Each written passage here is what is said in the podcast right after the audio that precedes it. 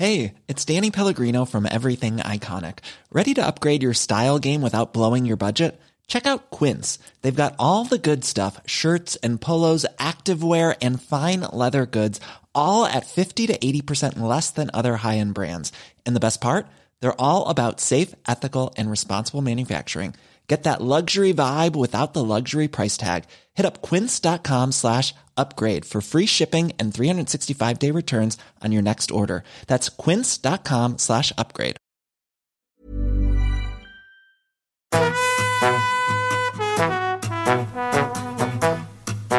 Hola, estás escuchando De piel a cabeza.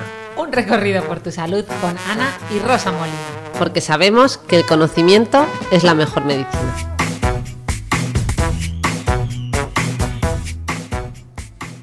Reconócelo, Ana. La primera vez que escuchaste el tema de la meditación, al menos un poquito pensaste que eso no era lo tuyo.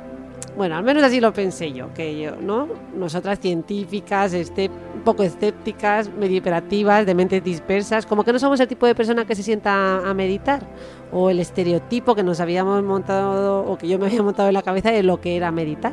Además, en la época de la multitarea, como que hacer solo una cosa a la vez, o más bien, como que no hacer nada, ¿no? Que es lo que yo pensaba que era meditar. Bueno, aunque sabía que esto traía grandes beneficios, realmente no, no estaba convencida, ¿no? Eh, veía la meditación como algo impreciso, abstracto, poco científico, me surgían muchas preguntas, ¿no? De qué cambios cerebrales se podían producir, a partir de cuándo, si realmente había ciencia de la buena. De la, de la buena, ¿no? De la neurociencia que te gusta a ti. eso, eso. Pues no sabía si era algo de verdad, ¿no? Contrastado, o si solo era una moda o una consecuencia de una sociedad cada vez más rápida. Bueno, en cualquier caso, yo creo que algunas personas se han podido sentir así, muchas otras no, porque yo creo que de meditación ya muchísima gente sabe mucho, es algo que ya está como muy accesible, ¿verdad? Eh, eh, pero bueno, yo creo que el que tenga dudas debe hacer dos cosas principales, ¿verdad? Una es informarse, que para eso estamos aquí. Para eso está este episodio. La otra es practicar. Pues para eso también está este episodio porque eh, nuestro patrocinador de hoy es Petit Bambú, una aplicación para el móvil de meditación que también es una comunidad en línea y que tiene un montón de contenido que además está distribuido en diferentes programas con muchos temas desde estrés, ansiedad, sueño, relaciones y disponible en varios idiomas. Ya sabéis que vais a poder encontrar un montón de meditaciones de duraciones desde 10, 30 minutos eh, y que... Eh, tiene también un montón de herramientas como ejercicios, eh, sonidos ambientales, temporizador si lo que quieres es meditar tú solo en silencio, historias eh, audiovisuales donde puedes entender eh, los principios básicos de la meditación y bueno, en resumen, muchísimo contenido gratuito disponible de forma ilimitada para estos primeros pasos que vayáis a dar en la meditación y luego mucho contenido bajo suscripción también para todas esas personas que quieran seguir profundizando en temáticas concretas y seguir eh, meditando. Eh, la verdad es que Petit, Bambú nos lo ha puesto fácil, porque yo he de reconocer que, eh, ¿no? si no estás, o sea, yo sí que practicamos ciertos tipos de meditación en el hospital, en los centros sanitarios, se, utilizan, ¿verdad?, para ciertos perfiles de pacientes, em, pero es cierto que lo de practicarlo no sabía cómo hacerlo yo misma, ¿no? Y el poder utilizar una aplicación que llevas en el móvil, desde luego es una cosa, no sé, a mí me parece revolucionario, bueno, como tantas aplicaciones de otro tipo, pero en concreto en la meditación, ¿verdad? Que a veces lo podemos ver como algo de lo que no sabemos ni por dónde empezar. Tú lo has dicho, que llevas en el móvil. A mí me gustó especialmente esta propuesta porque yo hace mucho tiempo que usaba Petit Bambú, la llevaba ya en el móvil, con lo cual ha sido algo como muy natural, muy orgánico. Eh, la llevo usando mucho tiempo y en serio, vamos, yo sin duda la recomiendo recomiendo porque, oye, es mucho más fácil, como tú muy bien decías, pues eso, empezar con una meditación guiada, eh, sencilla, que incluso hay para hacerla con tus hijos si quieres, que, oye, comprarte un gong de estos y empezar a meditar tú solo que no sabes ni cómo, ¿verdad? O sea que nada. Sí, sin duda. Así que empezamos, empezamos con, con, un montón de preguntas que tenemos preparadas para Rosa. Rosa, te voy a acribillar, pero claro, la primera y obligada pregunta es que nos digas exactamente qué es esto de meditar. Vamos a ver cómo la definimos. Yo he elegido frases clave. A ver, meditar consiste en estar con uno mismo, estar en el presente, eh, tomando conciencia de cómo nuestra atención se puede distraer, ¿vale? Entonces estamos en el presente atendiendo, por ejemplo, a mi cuerpo, por ejemplo, a la respiración, eh, ir reconduciendo esa atención que tiende a distraerse y amablemente devolver, devolverla al lugar donde habíamos puesto ese foco, o sea, es- ¿no? Eh, Eso. donde habíamos puesto inicialmente eh, nuestra atención. Perfecto. En definitiva, sería algo así como silenciar el ruido. Totalmente, efectivamente. Es eh, intentar trabajar con nuestra atención para poder focalizarlo en algo que queramos y como tú muy bien decías, si esa atención se va, se va hacia el ruido, reconducirla de forma amable, ¿vale? Oye, Esto yo es me un acabo de concepto ir un muy momento. importante. Yo me acabo de ir un momento, pero he dicho lo de ruido y me quiero leer- comprar el libro de ruido de Daniel Kahneman. Jope, pues tú sí que tienes... ¿Cómo se nota que tú meditas menos que yo? a mí no me pasan estas cosas. No, sí que, me, que me pasan y encima me has quitado la idea que tenía en la punta de la lengua. Pero bueno, sí, que seáis amables con vosotros mismos al, al empezar, ¿vale? Porque al principio te vienen pensamientos, te viene ruido por todos lados y, y dices, Dios mío, pues si tenía menos pensamientos dispersos antes de sentarme a meditar que después, pues no pasa nada. Todo eso, eso nos ha pasado a todos al inicio y bueno, eh, es, es más que normal. Pero bueno, Bueno, como- es que tú y yo teníamos que haber meditado antes de empezar este podcast, pero bueno. Bueno, pero podemos me- meditar después. en resumen, coloquialmente hablando, eh, meditar sería como dejar la mente en blanco, ¿no? No, no hacer nada con la mente. Eh, eso es lo que mucha gente piensa. Eh, de hecho, hay un, hay un meme que me hace mucha gracia en el que sale Homer Simpson meditando y dice, hay que ver lo buena... No, y dice, lo bueno de la meditación es que convierte el no hacer nada en algo respetable, ¿no? ¿Es, ¿Es esto de meditar el nuevo eufemismo de los vagos? O sea, es como voy a vaguear. Ah, no, estoy meditando. Cuéntanos. La verdad que el meme eh, tiene toda la gracia del mundo, pero es cierto que refleja un gran mito que tiene muchísima gente, ¿verdad? Que es pensar efectivamente que la mente eh, se queda en blanco cuando meditamos.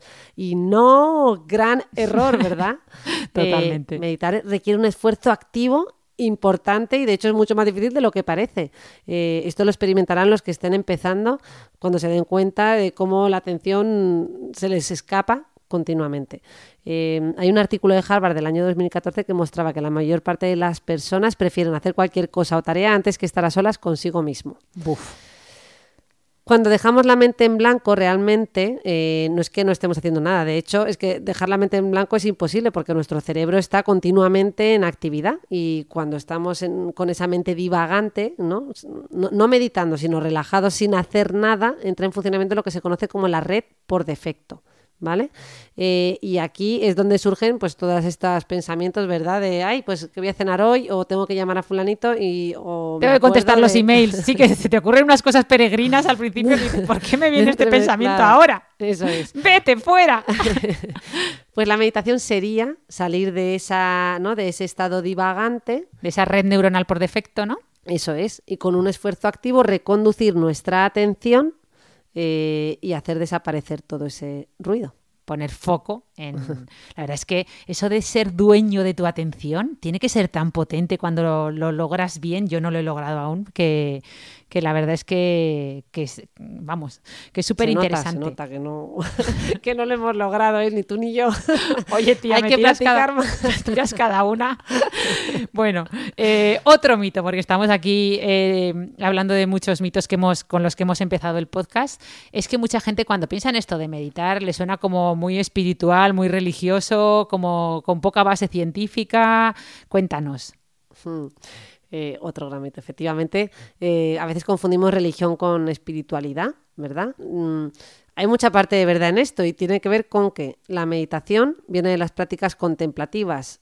Realmente en muchas religiones, pues el rezo, los mantras, ¿verdad? Eh, pues practican esto. Pero en realidad la espiritualidad se refiere a esa parte que nos conecta, se refiere a esa parte de sen- que tiene esa parte de, sen- de sentido de pertenencia, la que tiene que ver eh, con ese con esa relación de armonía, de paz, de tranquilidad, de comprenderse a uno mismo, eh, de sensación de plenitud. ¿Vale? Bueno, he dado un montón de, de pinceladas a lo que sería la espiritualidad, mientras que la religiosidad sería la, se referiría a la práctica de las creencias o de un dogma determinado. ¿No? Totalmente. O sea, es verdad que hay- hay- habría una cosa nuclear que compartirían también muchas religiones porque viene de esas prácticas contemplativas, pero el ser espiritual y practicar la meditación no quiere decir que tú seas re- religioso, ¿no? Totalmente. O sea, puede ser espiritual y no religioso. Y también puede ser simplemente científico, ¿no? Que dice la ciencia, Bueno, que dice la neurociencia respecto a la meditación. Es decir, que tú lo puedes, tú puedes llegar a la al, al final el resumen en esto es que todas las todas las civilizaciones han terminado practicando de alguna forma u otra esos estados más contemplativos, más, eh, ¿no? más meditativos.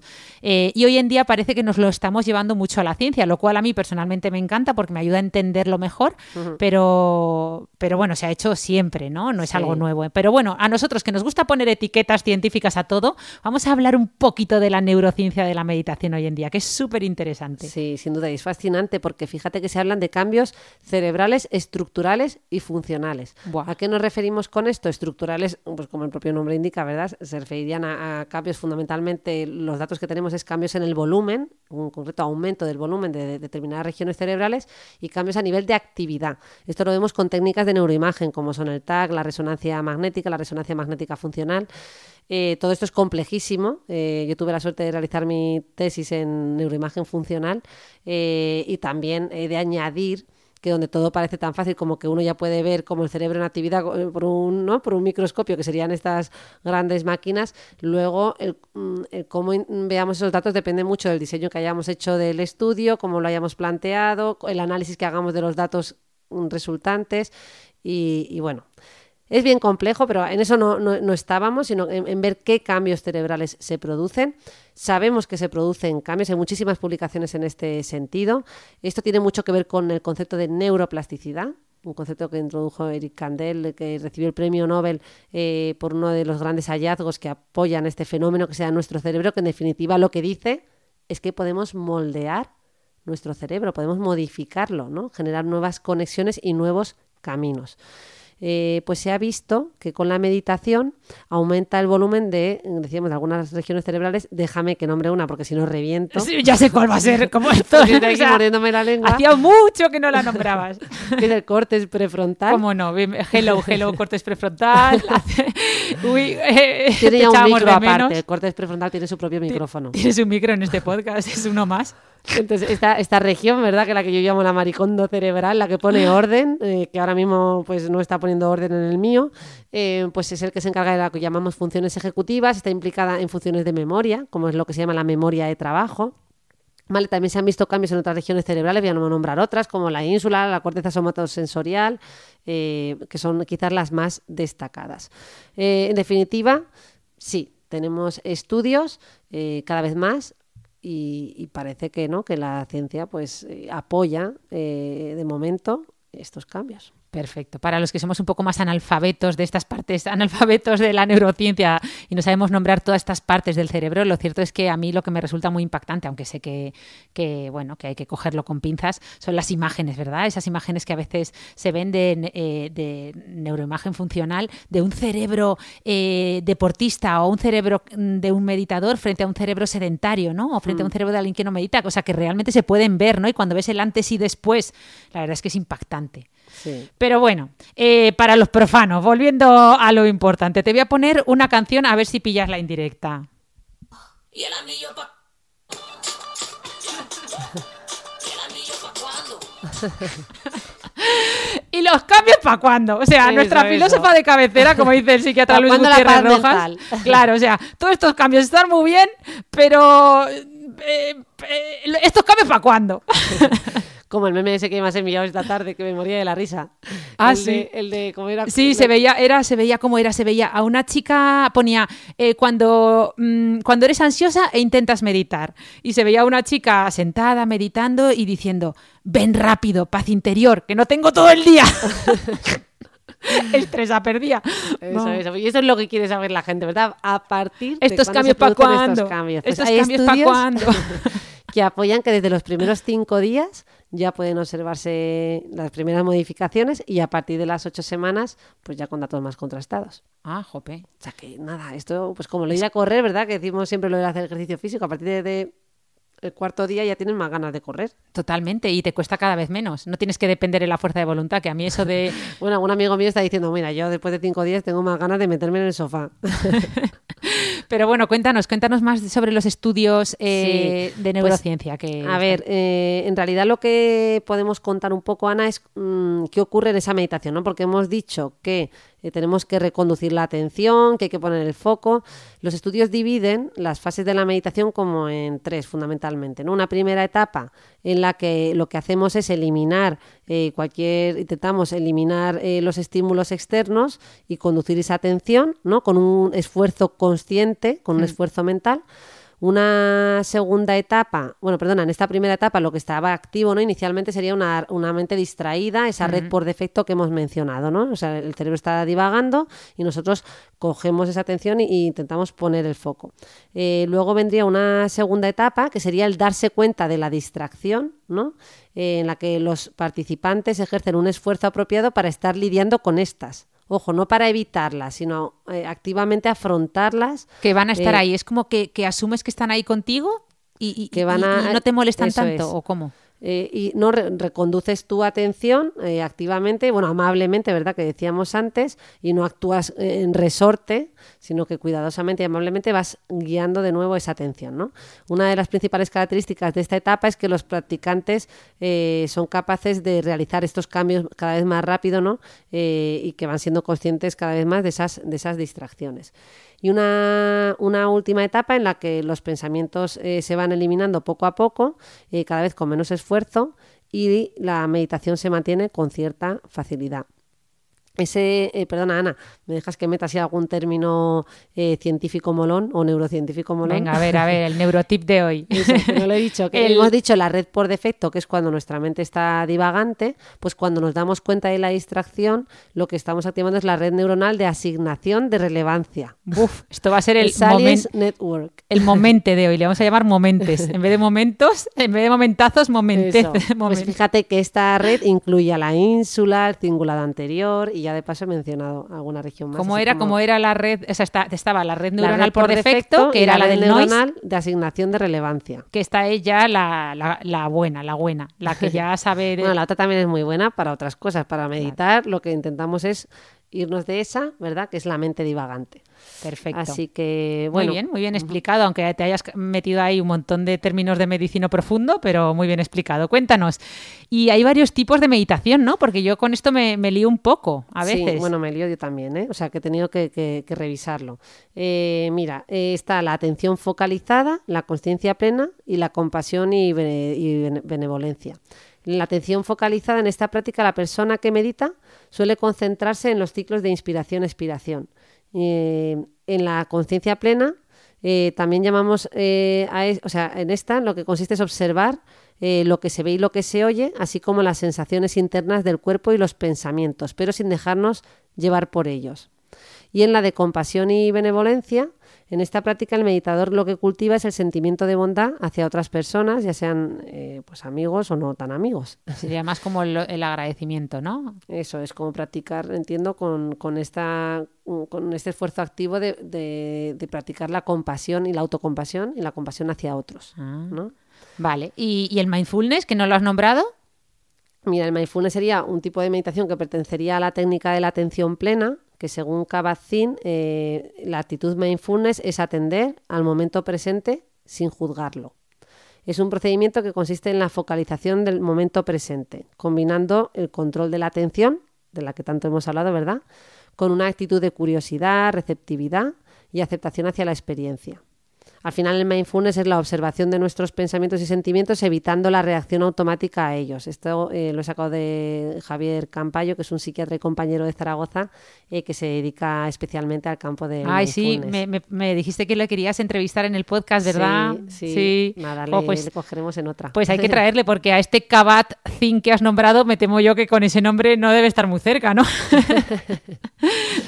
Bueno, eh, mira que Ana, dentro del mindfulness, eh, yo la verdad que en su día lo estudié, pero no me acordaba que había tantos eh, subtipos, o sea, bueno, o vertientes del mindfulness. Está la meditación vipassana, que te sonará. Sí. La meditación budista zen.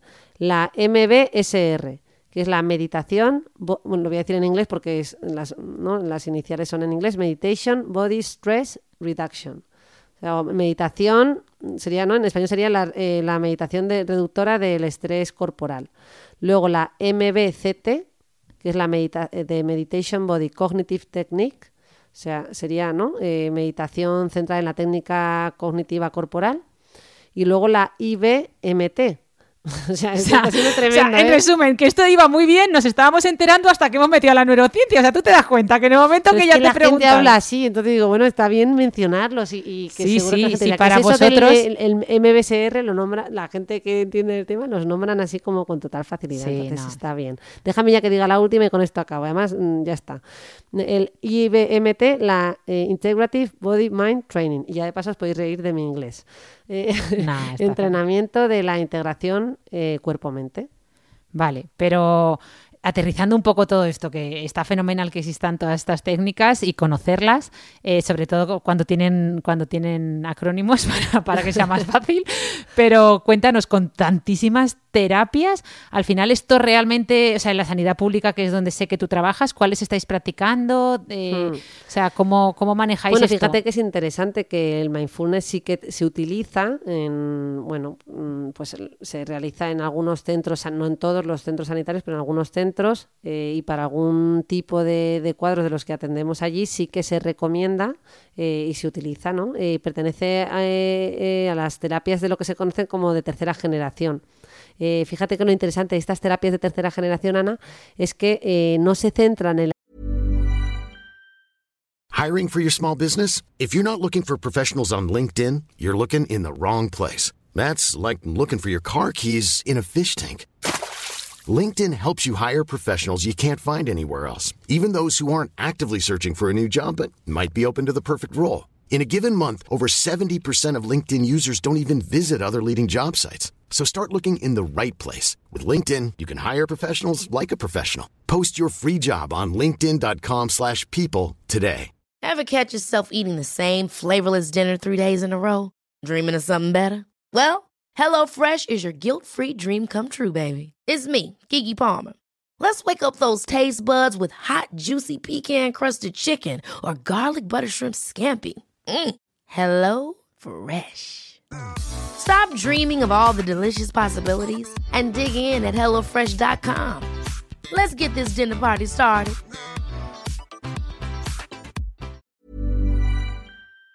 La eliminación de los síntomas, ¿no? Qué o sea, cuando pensamos en un fármaco, le pongo el fármaco y le quito el síntoma, o hago esta terapia para eliminar ¿no? E- e- este sufrimiento. Eh, en estas terapias, eh, la persona actúa con responsabilidad con respecto a esto que le sucede y con la aceptación. Fíjate que son palabras claves, ¿no? Responsabilidad y aceptación, no tanto en, venga, voy a eliminar el síntoma como sea, ¿no? El foco no está en cambiar el contenido de las experiencias internas, sino en modificar su función, a través de modificar el contexto en el que tienen lugar. Eh, al final todas estas terapias tienen un poquito un corte existencial. Oye, esto no sabía, o sea, esto no lo tenemos tanto en, mi especialidad, o sea, que en- veo que en salud mental trabajáis con terapias de primera, segunda y tercera generación. O Mm. como, y, No, bueno, contra, no, que, hay muchísimos tipos de terapias y a estas últimas se les ha llamado así. O y sea dentro que- de estas últimas terapias de tercera generación entraría el mindfulness, ¿verdad? Eso es. Hay, hay otras como la terapia dialéctica de Linehan, que os sonará, se utiliza mucho en el trastorno límite de la personalidad. También está otra muy famosa, la terapia de aceptación y compromiso de Hayes. Stroshal, bueno, mi pronunciación es terrorífica, y Wilson. Y, y luego la terapia cognitiva eh, basada en el mindfulness de Seagal, Williams y Tisdale. Eh, bueno, esos son eso, pues distintos, ¿no? Eh, prácticas que, como decía, lo que comparten es, es esa parte más eh, existencial y no tanto centrada en, en la eliminación de- del síntoma.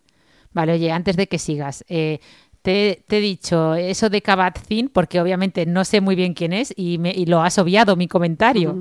A mí me suena a, a monje budista por lo menos, eh, o de Tailandia o de la India, acláranos, porque me has, has corrido un tupido velo como diciendo, no, no le pienso contestar. Eh, Es verdad, bueno, pues ya que lo dices, no, no, no, no. Eh, es que además también se me ha olvidado una frase muy bonita que tenía apuntada y se me ha olvidado decirla, eh, que decía Cabacín, que uno se dirige a sí mismo con mente de principiante. Eh, cuando hace esto de la meditación, con propósito de curiosidad y aceptación. Qué bonito. Y ahora te digo quién es Kabat-Zinn, eh, porque es fascinante, ¿verdad? Que mm, suena como a monje budista, pero eh, eh, este hombre es profesor emérito de medicina, nació en Nueva York en 1944 y no, no ha muerto. parece Oh. que la- los nombres están sonados, parece que tienen que ser personajes históricos siempre, ¿no? claro. Que hay gente que pregunta esto. Pues ya aclarado, no, no ha muerto. Su padre era investigador biomédico, su madre pintora. O sea, era, tenía ahí un perfil híbrido. Tenía un híbrido entre De- ciencia y, creati- y ¿no? crearte. Hizo su doc- bueno, y además creo que él se describía así, ¿no? Eh, No me acuerdo bien cómo lo expresaba, pero hacía alusión a, a estos orígenes, ¿no? Eh, él hizo su doctorado en biología molecular en el 1971 en el MIT, en Massachusetts Institute of Technology. eh, Buah, el y MIT, allí qué sí, guay. Estudió bajo la dirección de Salvador Luria, que fue premio Nobel en Medicina, uno de los autores también muy relevantes en el campo de la neurología y la psiquiatría, bueno, y neurociencias en general. Y, y aunque él fue instruido, este autor, Kabat-Zinn, en, en, en las enseñanzas, enseñanzas budistas, él reconocía que no se identificaba como tal, ¿no? Sino, y sin embargo sí que desarrolló eh, esta meditación de atención plena, en mindfulness, como terapia clínica. Jo, qué interesante. O sea que. Bueno, hay muchos autores, ¿no? Pero quizás uno, él es uno de los más reconocidos también. De las publicaciones que he revisado para este podcast han estado Mathieu eh, ah, sí, Ricard, a él ¿no? sí que lo conozco. que sí que es monje budista, pero que también estudió biología celular eh, antes de, ya, eh, como, como decirse, convertirse, ¿no? Convertirse en estudiante del budismo. Eh, luego Anthony Luz, investigador del Instituto Nacional de Salud e Investigación Médica. eh, en Francia y también en la Universidad de Wisconsin, y Richard Davidson, eh, que también es un investigador muy conocido, pionero en la ciencia de la meditación, es director del laboratorio Weissman de Neuroimagen y del Comportamiento. Bueno, en- hay, hay muchos autores, si te parece, para las notas del podcast. Lo dejamos todo, Podemos claro. dejar ahí y además varios libros, porque hay muchos libros, tanto para más profesionales como para todos los Más de públicos. divulgación para todos los públicos. Perfecto, perfecto. Perfecto. Pues oye, un paréntesis, porque me perdí un poco. Eh, al final, eh, en- claro, yo, es verdad que me ha sorprendido lo que has dicho. Siempre había, eh, o sea, yo siempre he aceptado la, la meditación como una parte más de nuestra salud mental, de nuestra salud global, ¿no? Y, y me parece súper importante. Y, pero es verdad que no, nunca me lo había planteado. Fíjate qué curioso que lo usarais tanto como terapia en, en salud mental, ya con trastornos mentales, ¿no? O sea, con trastornos mentales incluso graves, gente que esté Hombre, a ver, no, no con todos, ¿no? Y por, eh, por supuesto, aquí la importancia, ¿verdad? Que, que no todo el mundo se ponga a meditar, que yo tengo algún paciente grave, con algún trastorno mental grave, eh, que mm, dice, no, yo lo mío es solo meditar y, y nada más, ¿no? Y pues, por ejemplo, en pacientes con eh, esquizofrenia, en, pues, o en, en pacientes con, en definitiva, con cuadros psicóticos, ¿no? Que nos lleva a una Agudos, ¿no? ruptura con la realidad y especialmente en momentos agudos, pues no estaría indicada, incluso contraindicada, ¿no? Nos puede llevar a una descompensación. O sea que, mm, como todo, no está exento de riesgos. Eh, en concreto, el mindfulness sí que se utiliza, como hemos mencionado antes, en muchos centros sanitarios, eh, porque se ha evidenciado eh, pues tener muchos beneficios ¿no? en el campo de la regulación emocional, en la mejora de la sintomatología ansioso-depresiva, en la disminución de recaídas y resistencias, por ejemplo, a los al tratamiento farmacológico en el trastorno depresivo mayor. Es decir, puede ser que un paciente esté tomando medicación ¿vale? y esté haciendo meditación y esto sea un facilitador de la evolución en positivo de, de ese paciente. Eh, parece que modifica patrones maladaptativos neurobiológicos eh, y bueno, eh, podrías eh, mencionar ¿no? tantos otros beneficios como hemos mencionado ya en la atención eh, y en otras funciones cognitivas. Eh, y, y bueno, pues para que te hagas una idea, un ejemplo típico del uso del mindfulness pues el mindful eating, ¿no? O sea, la alimentación a través del Ah. mindfulness que lo utilizamos en la unidad de trastornos de conducta alimentaria. se- se está- Es verdad, es verdad. De hecho, practica. cuando algún taller que he ido de mindfulness y eh, alguna vez nos han hecho mindful eating, me acuerdo que nos daban a todos pasas y íbamos, y, mm, obviamente meditación guiada, ¿no? Pero que hay que, no me acordaba ya qué, qué tiempos. Vale, y cuéntanos un poquito la, cómo- o sea, cuáles son los componentes de- del mindfulness. Eh, cómo, o sea, cómo... Mm. Sí, los, eh, quizás lo que más caracteriza ¿no? Em, a esta técnica son la, pues, la atención, que tanto hemos mencionado, la conciencia corporal y la regulación emocional. Serían como un triángulo, ¿no? Con esas tres patas, ¿no? Por un Eso lado la atención, por otro lado la regulación emocional y luego la conciencia corporal. Que esta Eso es. mañana, perdón por el paréntesis, escuchaba, cha- últimamente me estoy viendo un montón de charlas TED, os lo recomiendo, poneroslas eh, de vez en cuando, y me escuché la de ser, ay, Sir K. Robinson, ay, ahora se me ha ido el nombre, perdón. Bueno, eh, que hablaba sobre, sobre eso, que no teníamos que ver el cerebro como, o sea, el cuerpo como un mero transporte de- del cerebro, ¿no? Que es que hay gente tan intelectual que, que es que es- eh, para ellos su cuerpo es como las ruedas, ¿no? O sea, como para, para transportar mi cerebro de una reunión a otra. O sea, para eso me sirve el cuerpo. Bueno, de ahí más. fíjate, Ana, que, que, ¿no? mi libro Una mente con mucho eso. cuerpo lo escribí también haciendo un recorrido centrándome mucho en el cuerpo porque yo- misma era víctima de, de- ¿no? Vivimos en algo tan centrado en, en la mente que atribuimos solo al cerebro, como si fuera una cosa, ¿no? Un procesador de un ordenador que nos olvidamos de todo lo demás. Claro. Cuando muchas de las claves están en, en ese cuerpo, con esos eh, famosos marcadores somáticos que tantas veces hemos mencionado en Antonio este Damasio, podcast, que hayas Antonio conseguido que Damasio. yo me sepa eso. No, y sobre todo que, que efectivamente que pensamos con el cuerpo, que no se nos olvide que nuestras capacidades cognitivas mejoran con el cuerpo, o sea, que no somos cerebros con patas.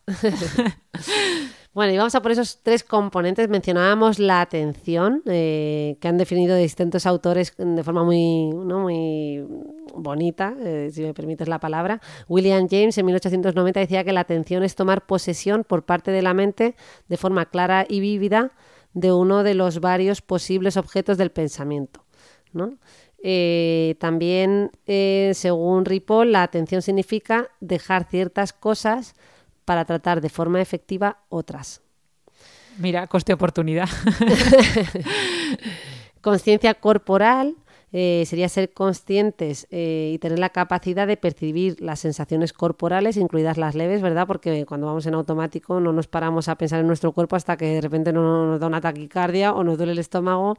Mm, Si O no sea, un poco como la metaconsciencia, ¿no? Como abstraerte para, para poder verte, ¿no? Desde fuera, entre comillas, como una es- disociación. Es Es como un poco- observarte a ti mismo, ¿no? La, en, la, en la metacognición sería como mm, reflexionar sobre por qué reflexiono, Qué bueno. observar mi propio cuerpo eh, y bueno, pues no como tenerlo eh, presente, o sea, trabajando con él, como tú bien has dicho. Y luego, eh, pues el campo de la regulación emocional, ¿no? Que se refiere fundamentalmente a nuestra capacidad para manejar eh, nuestras emociones de una manera apropiada, tomando conciencia de esa relación entre la emoción, la cognición y, la conducta, bueno, más con el comportamiento, más que con la conducta. Eh, O sea, que nos bueno, podría ayudar a... Porque es verdad que, fíjate, esto es una anécdota personal que no debería contar, no queda muy profesional, pero bueno, después de tiempo meditando, mm, sí que me reconozco que tengo una mejor regulación emocional, ¿no? Pero sí que hay veces pues que, que me he visto a mí misma pues con, con situaciones que a lo mejor me han sobrepasado y, y a lo mejor se me ha despertado la ira y yo que pensaba, o sea, decir, eh, que, que lo estaba controlando mejor, pues decir, pues mira, pues no, me, me ha pasado, ¿no? Entonces, pero, pero realmente sí que serviría, ¿no? Para regularnos, nos ayudaría, por ejemplo, a regular Hombre, esas, esas claro, emociones. De hecho, yo creo que es una de las consecuencias más observables y más objetivables de, de- de de la meditación. El, ¿no? el ser capaz de a lo mejor sí. controlar mejor pues emociones tan que a veces te atrapan tanto no ese atrapamiento amigdalar como pueda Mm. Sí. ser la ira no el Sí. enfado Tienes al final una mejor gestión, sin duda, ¿no? Em, Hay pues un eso aprendizaje es. por todo el esfuerzo que supone eso, que hemos dicho que es un esfuerzo activo, ¿no? El de, el de- el de meditar. Buah, impresionante de hecho de eso de todo eso hablas tú en tu libro también Mm. Sí, es verdad que no entro en el tema de, de la meditación, lo nombro un poco de manera indirecta, pero trabajo mucho el tema del cuerpo, ¿no? Y cómo el cuerpo es el reservorio. Yo siempre digo que en nuestras vísceras reside, o sea, bueno, en nuestras vísceras tenemos eh, el resumen de lo vivido, ¿no? Nuestra, todo lo que hemos vivido a lo largo de la vida, no nos acordamos de todos los episodios, de todas las relaciones que hemos tenido, de todo lo que hemos hablado, pero se van quedando como pequeños resúmenes en nuestras vísceras, que son esas sensaciones que tenemos de mariposas en el estómago, ¿verdad? Claro. Eh, mm, sensación de nudo en la garganta y que, y que es el resumen de lo experimentado y de lo vivido y por tanto la, la base y el fundamento de nuestra intuición. Oh, qué bonito. Pues te lo voy a arruinar todo porque pregunta, pregunta un poco, voy a hacer un poco de abogado del diablo. Vamos a ver. Eh, esta moda que hay ahora con la meditación, que hay un montón de empresas internacionales que ya incluso están, pues eso, eh, haciendo colaboraciones con, eh, con- con aplicaciones para móvil, pues como Petit Bambú y muchas otras para, para que sus empleados incluso mediten, ¿no? Para aportarles esas herramientas por toda esta base científica tan importante, toda esta evidencia científica cada vez más sólida que vamos acumulando. Pero ahora yo pregunto, ¿es esto un poco la comida rápida espiritual? Como si fuera un Mac mindfulness eh, de la sociedad esta en la que vivimos tan acelerada, en la que vemos ahora como, bueno, pues, o sea, ¿es consecuencia de, de este tipo de sociedad? Hombre, no, no- no sé si entiendo bien la pregunta. Sí, porque abierto como lado, cinco melones en sí, una, eso ya. te iba a decir. O sea, consecuencia de una sociedad rápida, no sé, tú misma has dicho que meditando llevamos desde hace, ¿no? Desde Ya, ya, me contra... Sí, conforme lo Eh, pla- planteaba la pregunta, ya misma yo me respondía de... Pero Mm, entonces, sigue. Llevamos meditando desde la antigüedad. Es cierto que, que ahora esté resonando esto más que a lo mejor hace 20 años, pues imagino que sí que tendrá que ver con que todos nos hemos dado cuenta de que tenemos que frenar un poco y que tenemos cada vez menos capacidad para centrarnos en algo, porque eh, digo yo que hace 20 años tenía muchas distracciones, pero no era al nivel de distracción de ahora, ¿no? Como ocurre con el tema que hemos comentado otras veces de, del estímulo constante eh, de pues del acceso en redes sociales y, y este tipo de, ¿no? de, de aplicaciones. O sea que yo creo que sí que un poquito consecuencia Sí, totalmente. sí que es y es una necesidad. Es decir, nos hemos dado cuenta de que necesitamos eh, ir hacia allá y a, y a trabajar la, la atención. ¿No? Lo que tú decías, eh, pues ya cada vez se publican más libros también, pues eso, de a- abúrrete, eh, no hagas nada, o sea, para un poco, efectivamente, y una mm, y cuál, qué mejor forma de parar que con una atención plena y, y trabajando un poco, ¿no? Esa gestión. Hmm. Pero bueno, todos los melones que has abierto, si quieres, eh, cierra uno más y lo, dejamos con tu pregunta. Es que no sé si te la había, si la había entendido bien. No, no, pues si es que está mal formulada. O sea, ni yo he- la he formulado bien, así que tú tampoco la puedes responder bien. Tú tranquila. Voy con más preguntas negativas. ¿Esto tiene alguna contraindicación? Porque me has dejado un poco pillada con eso de que hay veces que Bueno, no lo, de la recomendáis. psicosis que hemos mencionado, ¿no? Ah, vale. Eh, Pero no mucho más, ¿no? En psicosis como ruptura con la realidad y poniendo un ejemplo, que, que sí que hay muchos cuadros en los que no, no, no estaría indicado. Eh, o más que contraindicación, yo hablaría también de sustituto de algunas terapias. Es decir, en algunos Ah, casos, vale. eh, pues hay que hacer una terapia que nos Completa. va a ayudar a deshacer algunos nudos que no se pueden deshacer con la meditación. eh, otros sí, pero muchos no.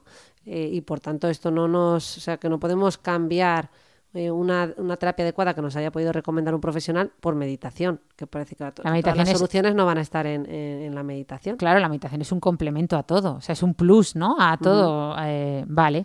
Eh, y vale, ¿y, y qué beneficios tiene para, para la gente que quiera empezar? ¿Cómo les podemos animar? Porque Uf, es que ya hemos infinitos, mencionado ¿no? un, un montón en- a lo largo del podcast. Vamos a, a recopilar algunos, ¿no? Nos permite Venga. trabajar. Entonces hemos dicho esa atención, ponerla a tono.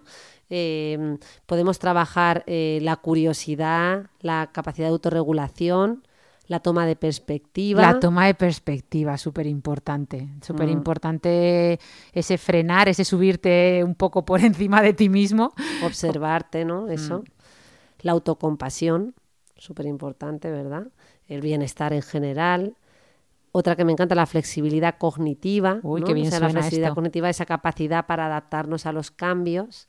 Eh, pues aunque pueda, no sé si a alguien les resultará raro, con la meditación lo, lo conseguimos también trabajar.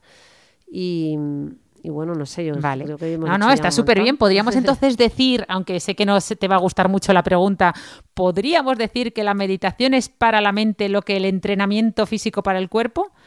Aunque sé que no te va a gustar, pero a ti no te gusta hacer distinción entre mente no, y cuerpo. Ah, bueno, no. ace- acepto distinción para entendernos. Bueno, bueno, que tú aceptes barco. Pero te tengo que buscar una pega a la pregunta y es. eh, justo tú que supuestamente te has leído mi libro varias veces, varias además. veces, es verdad Eh, aquí pone entrenamiento físico o sea entrenamiento físico para tu cuerpo sí para tu cuerpo pero es que el entrenamiento físico también decíamos Claro. el ejercicio físico también era para la mente para Claro. la regulación emocional y también para las No, funciones no, yo de hecho ya sabes que has conseguido que haga ejercicio físico más que nunca por, por eso de pensar mejor. O sea, es Vale, que to- entonces, aceptamos barco, ejercicio físico para la salud física y mental y para nuestras funciones cognitivas. Y, y tú lo que añades es meditación eh, para la mente. Pues sí, también. O sea, eh, en realidad sí que la meditación sería como el ejercicio físico exclusivo del cerebro, ¿no? Bueno, tampoco. Probablemente impa- cuerpo. impacte no, en porque todo. Acabamos de decir que acabamos de decir que es para todo, que es para el cuerpo y, y- estamos conectados con todo. Total, que, que no sé. que os descarguéis la aplicación y empecéis a meditar, que está fenomenal. Empezad por una, aplica- por una meditación guiada o empezar incluso viendo alguno de los vídeos eh, que te explican eh, si os ha quedado alguna duda después de, todos, eh, de todo esto que os hemos contado, exactamente qué es la meditación y sobre todo te da unos consejos básicos, que es cierto que no hemos comentado en este episodio, pues de do- cómo elegir el lugar para meditar, cómo elegir el tiempo adecuado en el día, qué posturas, pues a lo mejor no, eh, no es lo mejor meditar tumbado, ¿no? Porque te puedes quedar dormido, sino meditar con la espalda recta, en una postura cómoda, esas cosas más técnicas que, que no hemos aclarado, pero que, oye, si os interesa, podemos hacer otro episodio ya centrándonos en aspectos más prácticos, ¿verdad? Incluso con algún especialista y, y, Y, luego los también viene esa sección que a mí me sorprendió para niños, ¿no? Buah. Que decía además, eh, vamos, yo por lo que he visto en la aplicación, siempre dice que, que eso, que, la- que- que está, está fenomenal la meditación con niños y que, pero que siempre con un adulto, ¿no? Porque al Sí. final. No, y además eh, me parece súper importante porque en todo este miedo que tenemos a darles la, la tecnología a los niños, a las tablets, tiene que ver con eso, aunque somos conscientes del riesgo mm, de que esos cerebros tan inmaduros estén expuestos a tanto estímulo.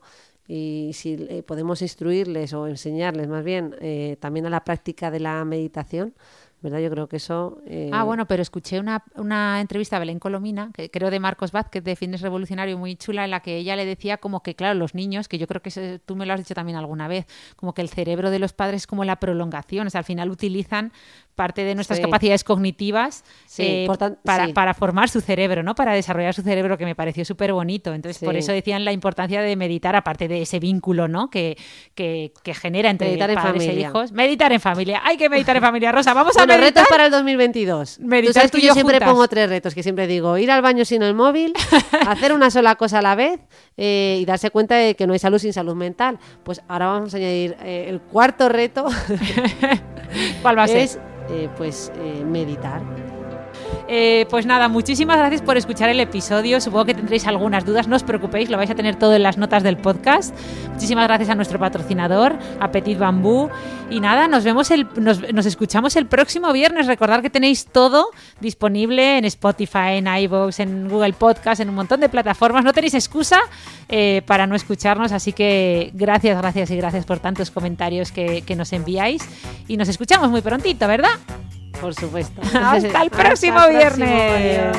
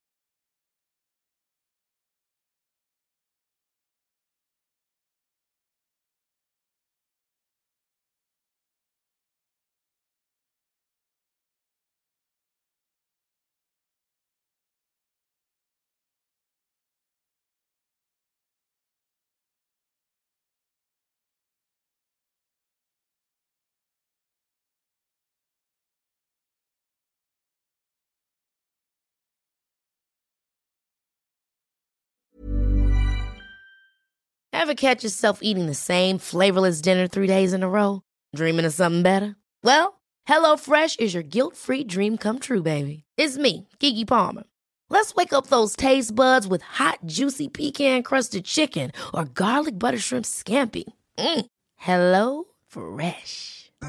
Stop dreaming of all the delicious possibilities and dig in at HelloFresh.com.